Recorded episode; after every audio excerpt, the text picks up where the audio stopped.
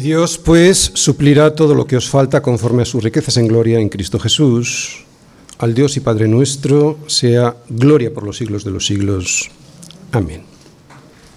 Estos versículos son los que vimos el domingo pasado y en el versículo 19 vimos qué era lo que significaba Dios para Pablo. No solo era Dios, como vemos ahí, era su Dios. Para Pablo, pues, Dios no solo era doctrina, y solo experiencia, y mucho menos era superstición o filosofía. Para Pablo Dios era alguien al que conocía doctrinalmente, sí, pero al mismo tiempo era alguien muy personal. Tan personal que lo llama mi Dios. Además, en el versículo 20 termina diciéndoles a los filipenses que Dios también es nuestro Padre, lo que nos confirma que somos una familia. Así que en estos versículos vimos a Pablo animándonos a los que, como hijos de Dios que somos, pues que sigamos confiando en nuestro Dios y Padre, que Él será el quien supla todo lo que nos falta, conforme a sus riquezas en Cristo Jesús.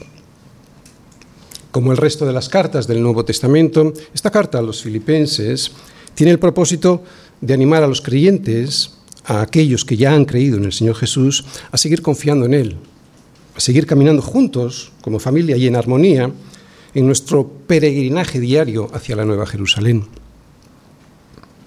Y en los versículos en los que hoy vamos a profundizar vamos a ver esto mismo. Vamos a ver que somos una familia, una familia en la que unos se animan a otros a seguir peleando la buena batalla. Lo que hoy vamos a ver es a la iglesia cómo era al principio, cómo la sentían y cómo la vivían sus miembros y lo que producía esa comunión y esa santidad en los demás. Veremos entre líneas y sin que Pablo se dé cuenta de lo que está diciendo, lo que es realmente y de verdad la Iglesia. Leamos los versículos de hoy para luego poder entrar a verlos en profundidad. Versículos 21 y 22. Saludad a todos los santos en Cristo Jesús. Los hermanos que están conmigo os saludan. Todos los santos os saludan, especialmente los de la casa de César. Bien, antes de entrar en profundidad en estos versículos 21 y 22, quisiera recordar que en el versículo 20 Pablo termina dándole la gloria a Dios. Era un Dios al que él tenía en el trono de su corazón, un Dios del que él esperaba que le supliera todo lo que realmente necesitaba él y los filipenses. Lo volvemos a ver, versículos 19 y 20.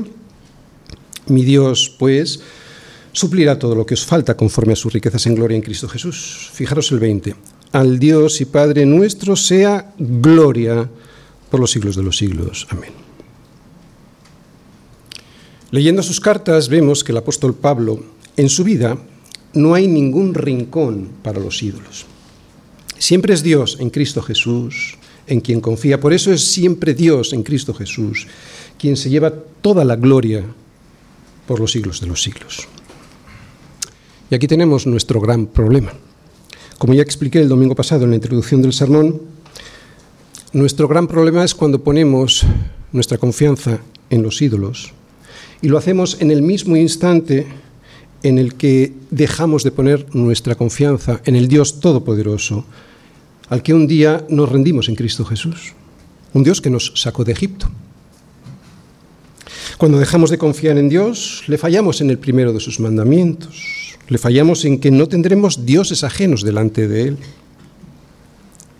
Cuando a veces, por la impaciencia de ver que Moisés tarda en descender del monte, vemos que las cosas no suceden tal y como a nosotros nos gustaría que sucediesen, porque pensamos que Dios nos tenía que suplir en todo conforme a nuestras ideas y pensamientos. Es cuando nos apartamos del camino que el Señor nos mandó, nos hacemos un becerro de fundición y lo adoramos y le ofrecemos sacrificios pensando que fue ese Dios el que nos sacó de la tierra de Egipto. Confiamos en el becerro, por eso le damos la gloria a Él en vez de a Dios. Ese becerro puede ser el dinero, ese dinero en el que pensamos que si no fuera por Él, ¿dónde estaríamos? Nos hace estar más seguros ese ídolo que nuestro Dios. Ya vimos cómo el dar nos protegía contra ese ídolo al que algunos aman tanto que les extravían de la fe. Pero hay otro de esos ídolos de los que más daño nos hacen, sobre todo por la apariencia de inocencia y lo extendido que está su culto, que es la televisión. Ya lo dije el domingo pasado y lo vuelvo a repetir hoy. No tanto por vosotros, porque ya lo conocéis, sino por todos aquellos que nunca lo han escuchado y que probablemente nos estén viendo por Internet. Al margen de lo que ya sabemos, que la raíz de todos los males es el amor al dinero, el cual, codiciando algunos, se extraviaron de la fe y fueron traspasados de muchos dolores, y algunos allí que ya conocemos este tipo de personas. La televisión es el medio más eficaz que tiene el diablo para tenernos sometidos a sus, a sus dictados y conformarnos a la imagen del mundo. ¿No os dais cuenta? Lo que voy a decir hoy lo voy a decir con todo el cariño. Antes de deshacerme de la televisión, a mí, reconozco, me parecía imposible poder hacerlo. Pensaba que era algo imposible de conseguir. Pero cuando un día se estropeó, aproveché la oportunidad para hacer lo que sabía que tenía que hacer. Tenemos la manía de encender la televisión en cuanto llegamos a casa y la apagamos en cuanto nos vamos apagando nosotros, ¿verdad? O sea que vivimos al ritmo que nos marca la caja tonta. Mis hermanos, la tele es un emisor de contaminación moral y acústica permanente y pretende lo mismo que pretende el diablo, tenerte atemorizado siempre para que no pienses. Anuncio, Sintonía. Última hora del atentado. Incremento del desempleo. Alerta climática. Los océanos suben, los océanos bajan. Consume, no consumas. Ahora ya sí, ahora ya puedes volver a consumir. Atentado en París. Haces mal esto, haces mal lo otro. Nos vamos a publicidad, pero volvemos enseguida. ¿Te das cuenta? Está todo diseñado para que no pienses. Para que no pienses y para que creas que si la apagas te lo estás perdiendo todo porque te estás perdiendo la vida. Y resulta que es todo lo contrario. Porque cuando no tienes la televisión lo que tienes es un ambiente acústicamente reposado y tranquilo y una mente que, al no estar narcotizada, te permite pensar en Dios y en los propósitos que Él tiene para ti. Y ahí está la vida. ¿Cuántas veces habrás pensado al apagar la televisión, qué alivio? Y la pregunta que viene a continuación es, ¿y por qué no lo has hecho antes? O incluso, ¿por qué todavía la tienes en el centro del salón de casa manchándolo todo con lo que normalmente suele vomitar minuto a minuto? Otra vez con todo mi cariño, ¿de acuerdo? No os enfadéis conmigo, sé que no estoy haciendo muchos amigos con esto que estoy diciendo, pero lo digo como aquel que se desenganchó un día de un medio que muchas veces usa el enemigo para que dejemos de escuchar a Dios y por lo tanto, para que dejemos de confiar en Él y por lo tanto, para que dejemos de darle la gloria a Él.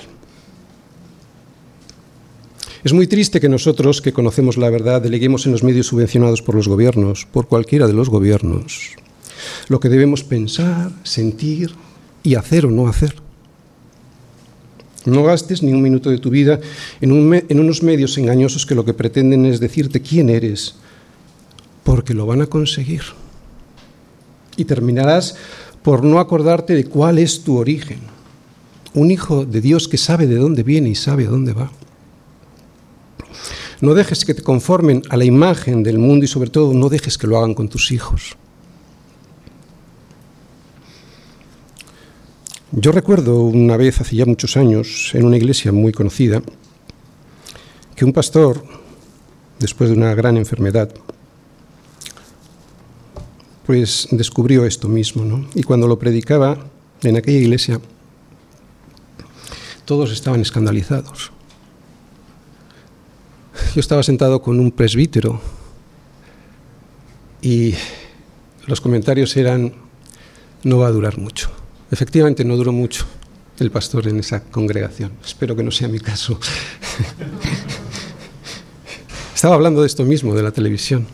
Ya no tenemos hijos en casa, pero cuando los teníamos se acostumbraron a no ver la televisión. Y yo estoy muy seguro de que hoy en día ellos nos lo agradecen.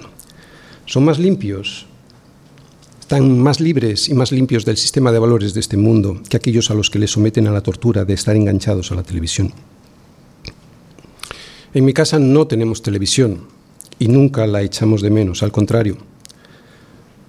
Saber que no estamos expuestos a la basura que escupe a diario es un gran alivio. En mi casa no tenemos televisión, tenemos una pantalla de ordenador y aunque a veces vemos en ella alguna película, somos nosotros quienes la elegimos. Mi mujer y yo somos los que elegimos lo que vemos. Mi mujer no lo sabe, pero hoy se va a enterar. A mí no me gusta ver las películas. A mí lo que me gusta es ver las películas con ella. Si no, no las vería, de verdad.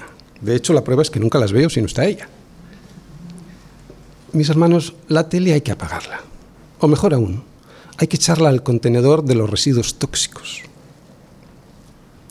He oído que en los países en los que todavía existe la tortura, a los presos les ponen la televisión sin la posibilidad de poder apagarla. Esto es un síntoma de lo que es la televisión, un sistema de tortura. No conformes tu vida a lo que te dicen los monigotes de la tele. Atrévete a derribar ese ídolo que te arrebata tu paz y tu confianza en Dios.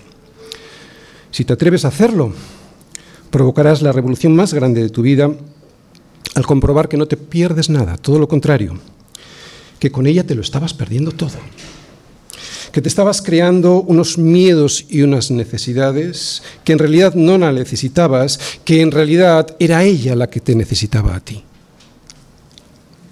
Recordad, los ídolos nos despistan de lo importante. La televisión es un ídolo y además es uno de los propagadores de ídolos más dañinos de nuestro tiempo que nos hacen dudar de que será Dios, mi Dios, quien nos suplirá todo lo que nos falta conforme a sus riquezas en gloria en Cristo Jesús. Al Dios y Padre nuestro sea gloria por los siglos de los siglos. Amén. Fin de la carta. Parece, ¿verdad?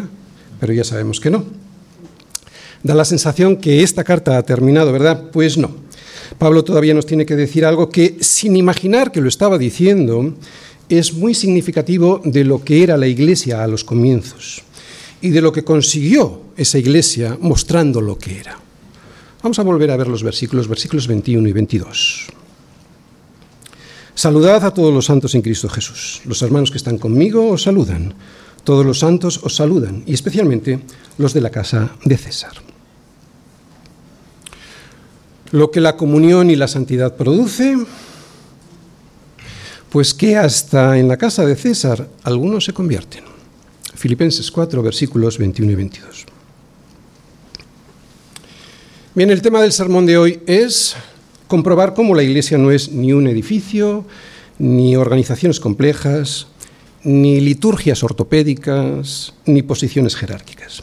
La iglesia es la comunión de los santos y esta comunión de los santos, cuando muestra al mundo lo que es, se convierte en un instrumento muy poderoso usado por Dios para que incluso algunos que trabajan o son miembros de la casa de César se conviertan, se rindan a los pies de Cristo. Y este tema lo voy a exponer a través del siguiente esquema. Primera parte, introducción. Segunda parte, ¿qué es ser santo? Tercera parte, ¿Quién puede ser santo? Cuarta parte, ¿dónde hay que ser santo? Primera parte, introducción. Saludad a todos los santos en Cristo Jesús. Los hermanos que están conmigo os saludan. Todos los santos os saludan y especialmente los de la casa de César. Estas palabras son un ejemplo del cariño y la comunión cristiana que podemos observar no solo en la carta a los filipenses, sino en todas las cartas del Nuevo Testamento. Aquí vemos que, lejos de la estructura jerárquica o de la posición social de unos sobre otros, Pablo y el resto de los miembros de las iglesias se aman y se preocupan los unos por los otros. La carta que vemos en, los, lo que vemos en las cartas del Nuevo Testamento es una iglesia viva, es una iglesia llena de amor, de intimidad, de pasión y de comunión. En las iglesias de hoy es más difícil verlo, muy especialmente en algunas confesiones históricas que no soportan la más mínima comparación. Incluso en nuestra Iglesia, que escapamos de cualquier formalidad que nos aleje del amor y de la piedad, cuando intentamos vernos reflejados en estas cartas, no pasamos la prueba con muy buena nota. El orden, y lo sabéis, es importante porque es una forma de mostrar respeto a Dios y a los hermanos. Llegar a la hora, venir limpios y arreglados, venir con el entendimiento de a lo que venimos, llegar a la iglesia con la disposición de dar y de recibir, cantar con armonía aunque no tengamos músicos, ser disciplinado en la forma de estar en el local y enseñar esta disciplina a nuestros hijos, todo esto es importante, más que nada porque reflejan la imagen de unos hijos cuyo padre es nada más y nada menos que el Dios que ha creado todo con orden, el orden que vemos en la naturaleza y en el cosmos. Pero esto no tiene nada que ver con una iglesia rígida en su liturgia y que no muestra ni amor ni interés por los que acuden a ella, muy especialmente por los que son miembros de la iglesia. En los versículos de hoy veremos amor y unidad el amor y la unidad de una iglesia que se preocupa los unos por los otros. Lo sabemos, todos ellos eran muy diferentes entre sí. Unos eran judíos, otros eran gentiles. Unos eran miembros de la casa imperial de Roma, otros servían en esa misma casa imperial. Unos vivían en Filipos, otros vivían en Roma. Pero daba igual, todos se preocupaban los unos por los otros y se mandaban saludos sin conocerse. Y esto no es natural en el ser humano. Esto no es natural. Es el asombroso amor de Dios que ha sido derramado en nuestros corazones por el Espíritu Santo que nos fue dado. Nadie de nosotros se hubiese interesado jamás por ese otro que no conocemos de nada. Todo lo contrario, nos mostraríamos esquivos ante el extraño al que vemos por primera vez y que no conocemos de nada. Aquí estamos, de todo país, de toda condición, de toda raza, de toda edad y sexo, ¿no? Y juntos alabando al mismo Dios. ¿Estamos satisfechos? Creo que no. Sin duda nos queda mucho por recorrer. Leyendo estos versículos nos podríamos preguntar, ¿nos preocupamos por otros cristianos? ¿Sabemos de ellos y de sus necesidades? ¿Oramos por la iglesia perseguida? Yo sé que en nuestra iglesia sí oramos por la iglesia perseguida, ¿verdad? Pero lo hacemos con verdadera pasión, con, la, con el sentimiento de tener el entendimiento de lo que hacemos, del que siente en su corazón el dolor y el miedo del hermano cuya vida está en peligro por causa del Evangelio? ¿O lo hacemos como un trámite, porque está en el boletín de oración? En definitiva, ¿nos preocupamos de verdad por los sufrimientos o estamos centrados en nuestros problemas cotidianos? Tan centrados en ellos que ni nos acordamos de que existen otros hermanos en lugares en los que ser cristiano es una sentencia de muerte. En los versículos de hoy podemos apreciar entre líneas el amor y la unión que había entre ellos. En toda esta carta, lo mismo que en el resto de las cartas del Nuevo Testamento, podemos ver el interés que había en la iglesia primitiva por cuidarse, por ayudarse mutuamente y por extender el Evangelio a todo el mundo. Pero se ve algo más. Vamos a ir viendo pues palabra a palabra estos saludos finales de Pablo a los filipenses, porque en ellas podemos detectar algo del carácter cristiano que sin duda nos puede ayudar en nuestra vida. ¿De acuerdo? Segunda parte, ¿qué es ser santo? Saludad a todos los santos en Cristo Jesús. Los hermanos que están conmigo os saludan. Todos los santos os saludan y especialmente los de la casa de César. Los cristianos son, en palabras del apóstol Pablo, santos. No hay cristiano que no lo sea. Según en estos saludos finales, todos lo son. Aquel que no es santo simplemente no es cristiano. Por eso los santos no son una clase especial de cristianos. Primera característica. Los santos no son una clase especial de cristianos. Bien, sé que todos aquí lo sabemos, pero es necesario explicar qué es ser santo. Para empezar, y según estas palabras, podemos intuir que ser santo no es alguien especial entre los cristianos. Pablo no está llamando santos a una clase especial de individuos que sobresalen del resto de los cristianos. No. Él llama santos a todos los miembros que están en las iglesias de Roma y de Filipos. La idea que tenemos de los santos como personas especiales con virtudes o méritos tan destacados que si alguien no los tiene no se considera santo, eso, eso es un extravío de la enseñanza bíblica sobre la santidad. Los santos son todos los miembros de la Iglesia de Cristo, todos. Claro, todos los que son miembros de la Iglesia invisible. Puede haber miembros de la Iglesia visible que no son miembros reales del cuerpo de Cristo. Se puede estar en la Iglesia, incluso se puede participar en las actividades de la Iglesia, Iglesia visible, pero no ser parte de la Iglesia. Es la Iglesia invisible la que es la verdadera Iglesia. Dios sabe quiénes son los verdaderos miembros de su Iglesia. Él sabe quiénes son sus verdaderos hijos.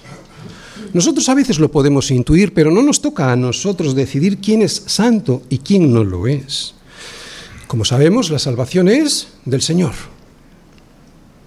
Otra característica de los santos es la unidad de los santos.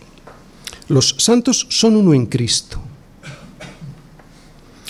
La unidad en el Espíritu es fundamental para ser miembro de la Iglesia de Cristo. Por eso es evidente que cuando Pablo se dirige a los miembros de una iglesia como santos, se dirige a esos miembros que disfrutan de la unidad en Cristo. Por ejemplo, cuando Pablo comienza sus cartas, tanto a los corintios como a los romanos, se refiere a los cristianos que han sido llamados y apartados por Dios para ser un cuerpo, un cuerpo cuya cabeza es Cristo. Es un cuerpo. Hay diferentes miembros, sí, pero es un solo cuerpo. Por lo tanto, aquí podemos intuir que la unidad es fundamental. La iglesia invisible, la verdadera iglesia, siempre es una iglesia, siempre es una iglesia que disfruta de unidad porque somos uno en Cristo. Todos aquellos que están en Cristo y todos aquellos en los que Cristo está son la iglesia de verdad ellos son los verdaderos santos. Otra característica. Los santos son llamados. Saludad a todos los santos en Cristo Jesús, dice Pablo. Santos, santos. Es importante ir al Antiguo Testamento y ver lo que dice el Antiguo Testamento sobre esta palabra, qué significaba allí. Por ejemplo, cuando Dios menciona los utensilios del templo como santos, hace referencia a que los aparta para una labor santa, o sea, que los consagra para esa labor, para ser usados solo para su servicio. Los santos son, pues, los mismos utensilios que antes, los mismos, lo que pasa es que ahora Dios los aparta para sí, para que sean dedicados solo al servicio del Señor. Lo sabemos, pero nuestro cuerpo, al ser llamados, no cambia en su sustancia, ¿verdad? No hay ninguna transubstanciación en nosotros. Seguimos siendo el mismo cuerpo. Eso ocurrirá cuando la santificación sea completada con la glorificación de nuestros cuerpos, ¿no? cuando Cristo transforme el cuerpo de la humillación nuestra para que sea semejante al cuerpo de la gloria suya. Lo que sí es transformado por el Espíritu Santo en cuanto somos llamados es nuestra mente y nuestro corazón. Y el primer fruto de esa regeneración es la fe que Dios nos da para poder perseverar en la santidad a la que fuimos llamados. Así que somos utensilios nacidos en pecado, pero en los que la gracia de Dios se fijó. Por eso nos llamó y por eso nos apartó. Somos santos porque Dios nos llamó nos llamó en amor, habiéndonos predestinado para ser adoptados hijos suyos por medio de Jesucristo, según el puro afecto de su voluntad, según el puro afecto de su voluntad, y no porque hiciéramos algo especial para ser escogidos. Y este llamamiento a ser santos es para alabanza y gloria de su nombre, al igual que los antiguos utensilios que se utilizaban en el templo eran usados para la alabanza y gloria de su nombre. Esto es un santo. Antes que nada, antes que nada, un santo es alguien que ha sido llamado por Dios para serlo. Y este es un llamado irresistible.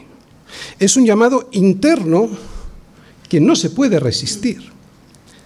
Por eso Pablo nos puede decir a los filipenses que estaba persuadido de esto, que el que comenzó en nosotros la buena obra la terminará, la terminará perfeccionándola, la perfeccionará hasta el día de Jesucristo. Tenemos que distinguir entre el llamado externo que hacemos los hombres para que la gente se convierta a Jesucristo, que es, por ejemplo, lo que hago yo desde el púlpito, ¿eh? llamamiento que puede ser resistido través de la predicación de la palabra, ese llamamiento puede ser resistido, y aquel que hace el Espíritu Santo en nuestro corazón por un Dios todopoderoso y que no puede ser resistido. Escucho el Evangelio y no puedo dejar de decir amén a todo. ¿Te pasó así en la conversión? Es como si dijeras, es que es verdad, amén. Es un milagro de Dios. Este llamamiento de Dios es el que nos hace santos. Así pues, los santos son aquellas personas que Dios ha marcado para sí y a las que desea utilizar para un propósito muy especial. Por eso, antes de hacer, los santos son. Los santos lo son por el llamamiento, no por lo que hacen. Es cierto que un santo hace, pero no nos confundamos. Mucha gente hace y no son santos de la iglesia del Señor. De hecho, Jesús mismo nos dijo, muchos me dirán en aquel día, Señor, Señor, no profetizamos en tu nombre y en tu nombre echamos fuera demonios y en tu nombre hicimos muchos milagros. Y entonces les declararé, nunca os conocí, apartados de mí, hacedores de maldad. Así que los santos lo son, primera y fundamentalmente, por su llamamiento y no por lo que hacen o dejan de hacer. De hecho, y a pesar de todo el pecado que todavía anida en nuestro corazón, Dios sigue tratando con nosotros día a día para que nuestra santidad vaya siendo como lo es la senda de los justos. ¿Cómo es? Como la luz de la aurora que va en aumento hasta que el día es perfecto. Pero lo que es cierto es que un santo ya no es como antes. No, no estoy hablando de hacer o no hacer, todavía no estoy ahí. Un santo ya no es, es, es, ya no es la esencia, ya no es como antes. Un santo ya no piensa igual. Un santo ya no siente igual. Un santo ya no desea las mismas cosas. Y nadie le está obligando para que piense, para que sienta o para que desee eso otro. Nadie. Es algo interno, ¿no? Puede que caiga, pero la transformación de su mente y de su corazón es tal que lo que realmente desea es agradar y servir al Señor. Y esto antes no era así. Es un milagro. ¿Quieres saber si eres uno de los santos del Señor? Pablo se lo dice a los corintios. El hombre natural, o sea, el que no se ha convertido, el hombre natural no percibe las cosas que son del Espíritu de Dios. ¿Por qué? Porque para él son locura. Y no las puede entender. ¿Por qué? Porque se han de discernir espiritualmente. Por eso si tienes el Espíritu del, Señor en tu corazón, sellando tu corazón, es cuando entiendes lo que antes no entendías. El hombre natural no puede entender ni quiere las cosas que son del Espíritu. Cuando las escucha le suenan a locura. Pero si el Espíritu Santo toca su corazón, cuando alguien está hablando la palabra de Dios y sé de lo que hablo, ay amigo, entonces todo aquello en lo que creía basar de verdad su vida se derrumba porque ya lo ve como realmente es, como una gran mentira, la mentira en la que ha estado sosteniendo su vida y que no se sostiene ya nunca más. Estamos en el punto en el que los santos son. Estás entre las personas en las que Dios ha hecho este milagro, este milagro de no querer ya agradar al mundo y sí agradarle a Él. Si esto es así, es muy probable que seas un santo del Señor. ¿Por qué? Porque los que no lo son no lo desean. Los que no lo son no desean en absoluto agradarle ni servirle. De hecho, le ignoran. Más aún. Y aunque no lo quieran reconocer, están en guerra contra Dios. Así que la razón fundamental por la cual los santos somos es por el llamamiento. Y este llamamiento sin duda también nos lleva a hacer. Así que los santos hacen. ¿Y qué hacen? Bueno, pues en primer lugar lo que hacen es proponerse agradar a Dios en todo, ¿no? En lo que hacen, en lo que piensan y en lo que desean. Por eso quieren conocer a su Señor y lo que Él les dice a través de su palabra. Así que lo primero que hacen los santos que han sido llamados es desear, como niños recién nacidos, la leche espiritual no adulterada para que por ella crezcan para salvación. La salvación ya la recibieron cuando creyeron, pero ahora han de crecer en esa salvación que les fue dada. ¿Cómo podemos saber que somos salvos? Pues cuando perseveramos en esa salvación. Además, desean congregarse con otros santos. ¿Para qué? Pues para algo fundamental en nuestra vida, ¿no? En la vida de los santos, ser como piedras vivas, ser edificados como casa espiritual y sacerdocio santo para poder ofrecer sacrificios espirituales aceptables a Dios por medio de Jesucristo. Todo esto, un verdadero santo no puede dejar de hacerlo.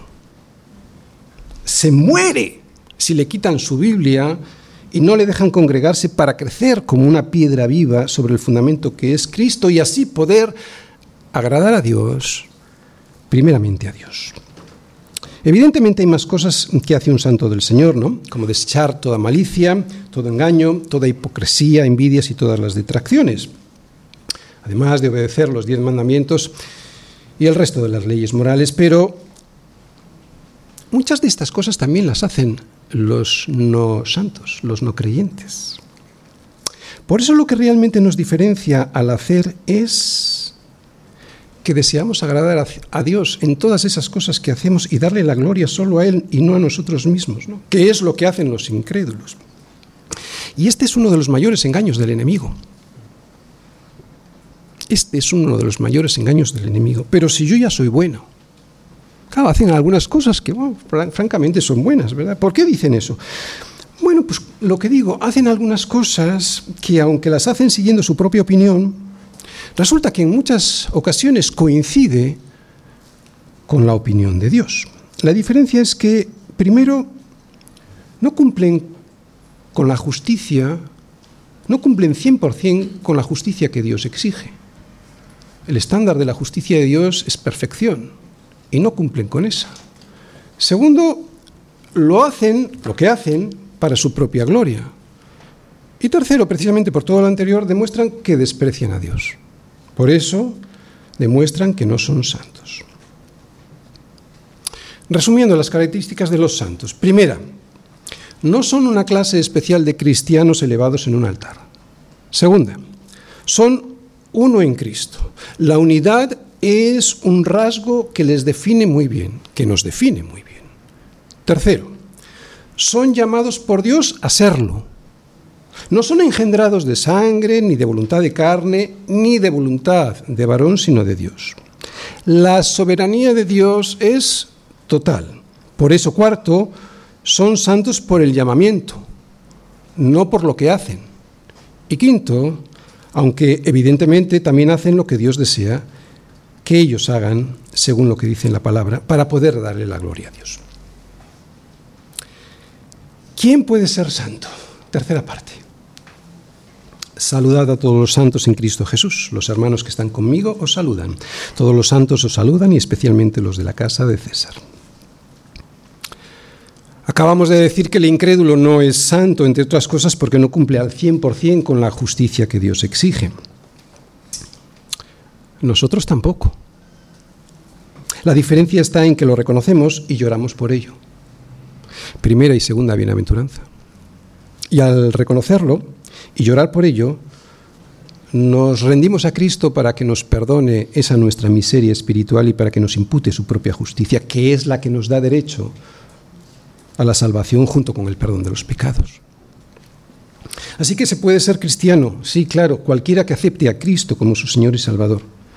Y en, este, en estos versículos vemos que había cristianos de todos los tipos y clases sociales. Algunos de los cristianos vivían en Roma, otros en Filipos, algunos eran judíos, pero otros eran gentiles. Algunos de la casa imperial de Roma eran los sirvientes, pero otros eran los nobles de esa casa. Evidentemente había hombres, mujeres y niños, porque en la iglesia del Señor ya no hay judío ni griego, ni esclavo ni libre, ya no hay varón ni mujer, porque todos nosotros somos uno en Cristo Jesús. Puede llegar a ser santo, puede llegar a ser santo hasta el mayor de los criminales. ¿Os acordáis cómo desconfiaban Pedro y el resto de los apóstoles del llamamiento de Pablo? ¿verdad que sí? Lo recordamos en Hechos. Tenían miedo de él porque había estado persiguiendo a los cristianos hasta la muerte. Pero llegó un día en el que, respirando aún amenazas y muerte contra los discípulos del Señor y yendo camino a Damasco, aconteció que de repente le rodeó un resplandor de luz del cielo. Aquí vemos la conversión, la conversión del soberbio y criminal Pablo. Vemos a Jesús llamándole desde el cielo, desde el cielo y haciéndole morder el polvo del camino. Y esto es precisamente lo que hace el Evangelio. Lo que hace el Evangelio es una luz que te tira al suelo y que te hace ver la realidad de la vida. Algo que antes no solo no veías, es que te negabas a ver. Os voy a contar una cosa que creo que nunca he contado. Tres años antes de mi conversión me invitaron a una iglesia evangélica y mi respuesta la recuerdo perfectamente. Yo jamás entraré ahí. Lo dije con una convicción pasmosa.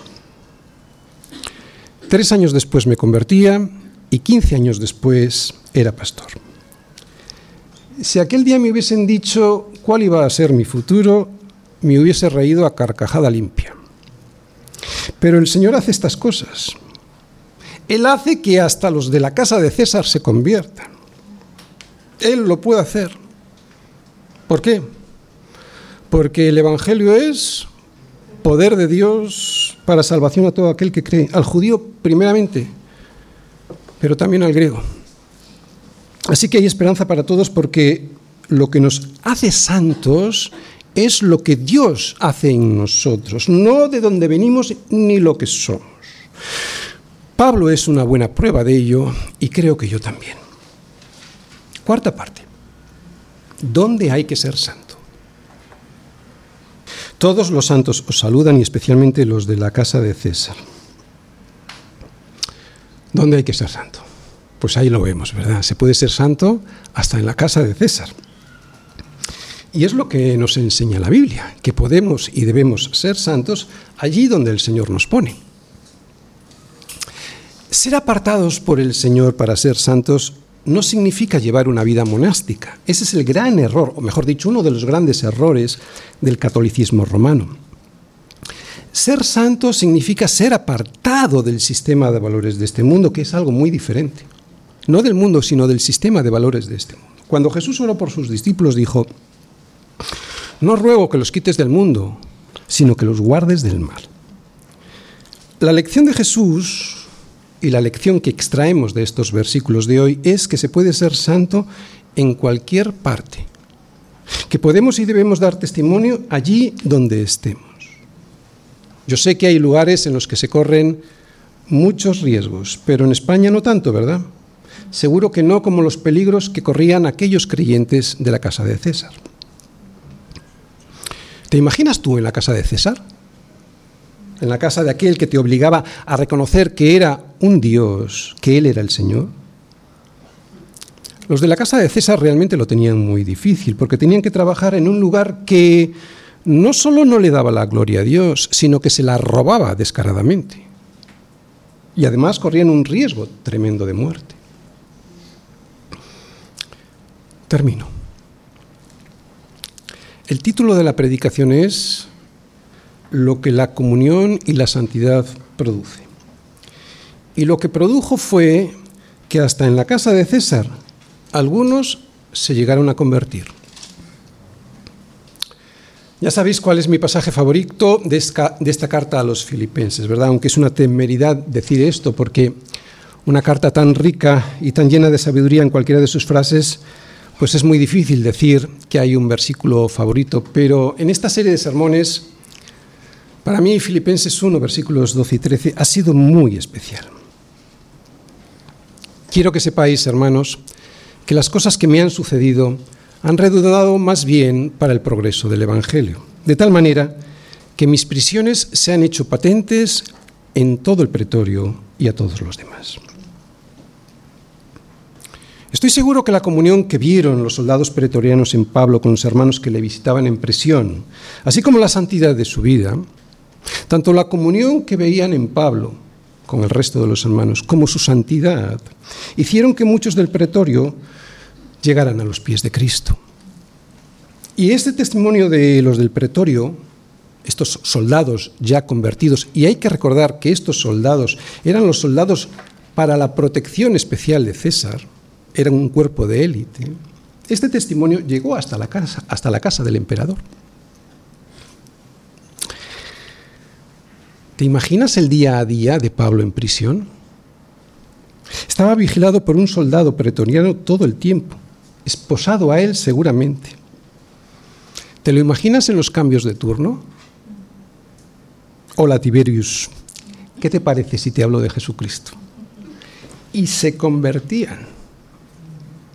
Así fue como el Evangelio llegó a la casa de César, con los soldados pretorianos oyendo el Evangelio, viendo el testimonio de la comunión que tenía Pablo con Timoteo, Epafrodito y el resto de los hermanos que iban a visitarle. Y sorprendiéndose estos soldados ante la santidad de alguien que decía, Tiberius, he aprendido a contentarme cualquiera que sea mi situación sé vivir humildemente y sé tener abundancia. En todo y por todo estoy enseñado, así para estar saciado como para tener hambre, así para tener abundancia como para padecer necesidad. ¿Sabes, Tiberius? Todo lo puedo en Cristo que me fortalece.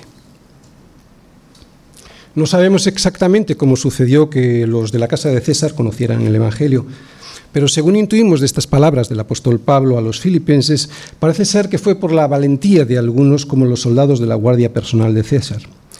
Unos soldados que estaban obligados a reconocer a César como su Dios. ¿Por qué se atrevieron a semejante osadía que ponía en peligro sus vidas?